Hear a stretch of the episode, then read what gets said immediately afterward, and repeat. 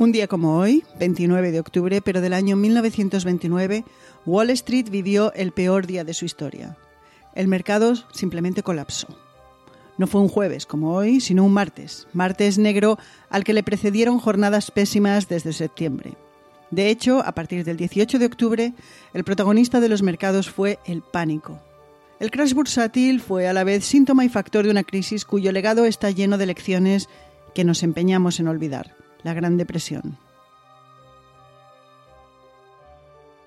Esto es Calendario de Historias. Yo soy Ana Nieto y con este podcast todos los días les recordamos un episodio de nuestro pasado, personajes de la historia y su huella en nuestros días. Más de 16,4 millones de acciones se intercambiaron un 29 de octubre de hace 91 años en una jornada de continua caída de precios.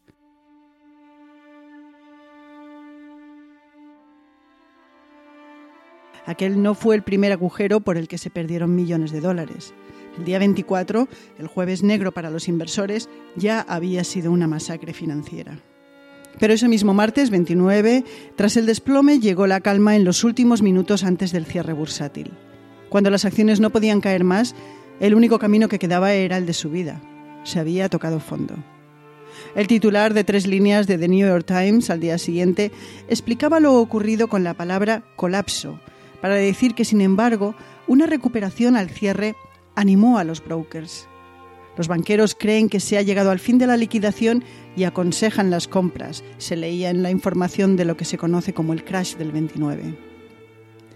Posiblemente en la magullada Wall Street se quiso ver el final del túnel en esos últimos minutos de cotización del día, pero no, todavía quedaba mucho túnel.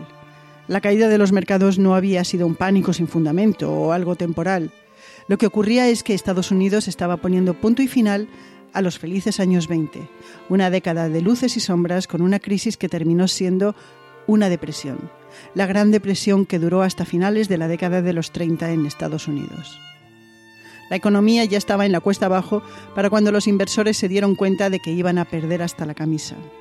En aquel crash no solo perdieron el dinero que tenían, sino también el que no tenían, Muchas de las inversiones se hacían a crédito, es decir, que volviendo a la imagen de la camisa, los inversores no solo perdieron la suya, sino también la que tenía su broker y su banquero. La Gran Depresión dio la medida de lo devastador que puede llegar a ser una crisis y cómo se sincroniza con otros países, aunque donde se vivió con más dureza fue en Estados Unidos y en Europa.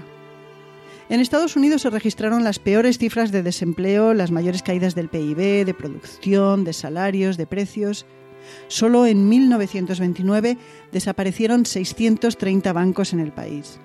En pocos años la lista de bajas era de miles. A la calamidad económica en América se unió la medioambiental. Una larga sequía se unió a las malas prácticas agrícolas que debilitaron la tierra cultivada. Aquello provocó la llamada Dust Bowl en un gran área de Kansas, Texas, Colorado y Oklahoma. En la crónica de esos años se habla de desempleo, de hambre, de migración, de sueldos miserables, de desesperanza y de miedo.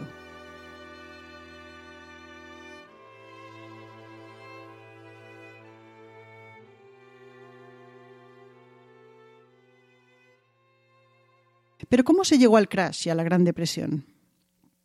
Se han escrito libros, muchos, pero el resumen es que el consumo incluido el que dio lugar a un cierto boom inmobiliario y que estaba sostenido con deuda, fue perdiendo fuerza en la segunda mitad de los años 20 y aquello afectó a precios y producción.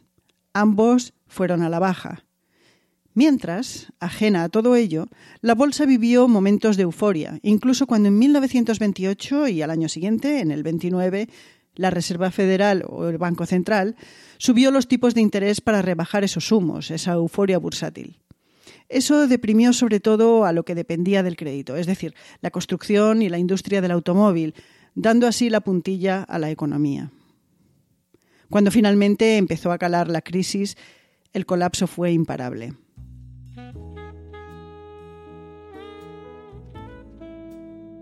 ¿Y qué nos queda de ello? En 1933, en lo peor de la Gran Depresión, el presidente recién elegido, Franklin Delano Roosevelt, sentó las bases de la recuperación con el New Deal. Entre otras cosas, se reguló el sistema financiero para rebajar los riesgos de la especulación, y parte de ello aún se mantiene. Desde luego se mantiene la SEC, que se creó para regular a los mercados y dar cierta transparencia a las operaciones en bolsa.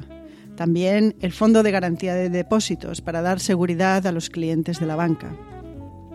También han quedado teorías y disputas económicas sobre la necesidad de la intervención monetaria y fiscal que se desempolvaron por las autoridades cuando en 2008 llegó la gran recesión.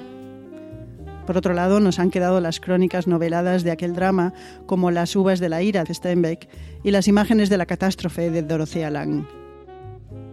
En España la crisis llegó, pero fue más suave debido a que el país tenía una economía muy atrasada entonces, muy agraria aún, y estaba relativamente aislada.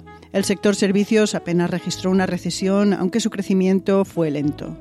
En la Bolsa de Madrid, 1929 también registró pérdidas, al igual que en el 31 y en 1932 por la crisis industrial y la proclamación de la Segunda República. Y tal día como hoy, 29 de octubre, sucedieron los siguientes eventos.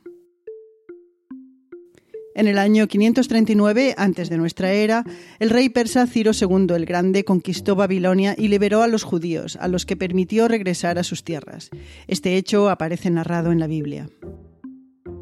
En 1665 tuvo lugar la batalla de Ambuila, que enfrentó a los ejércitos de los reinos del Congo y Portugal, antiguos socios, pero en ese momento enemigos.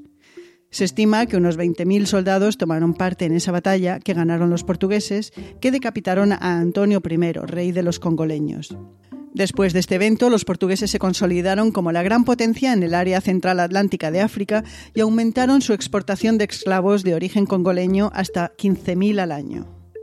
En 1787 se estrena la ópera Don Giovanni de Wolfgang Amadeus Mozart en el Teatro Nacional de Bohemia en Praga.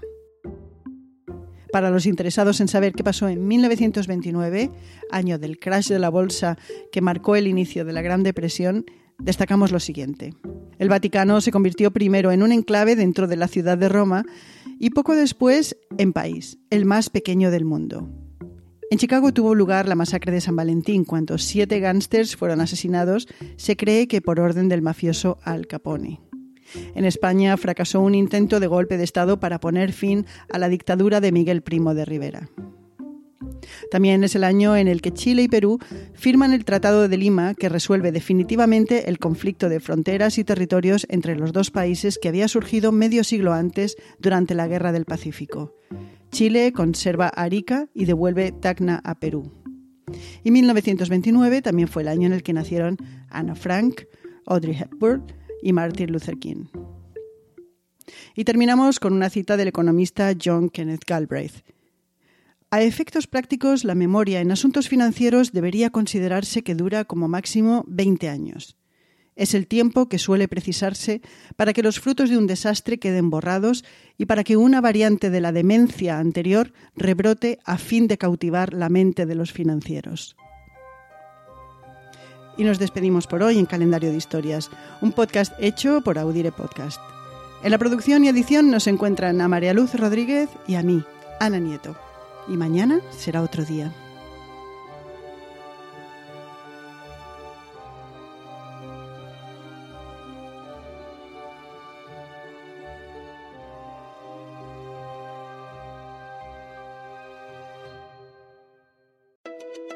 One day in the metaverse.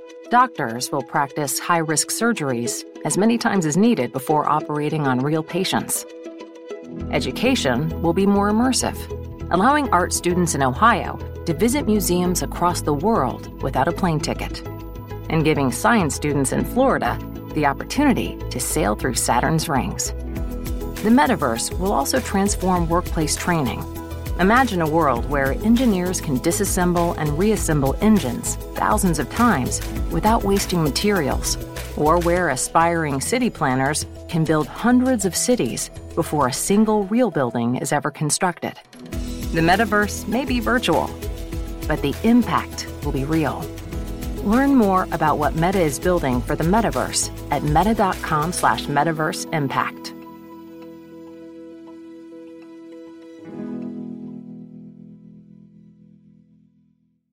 Este 4 de julio.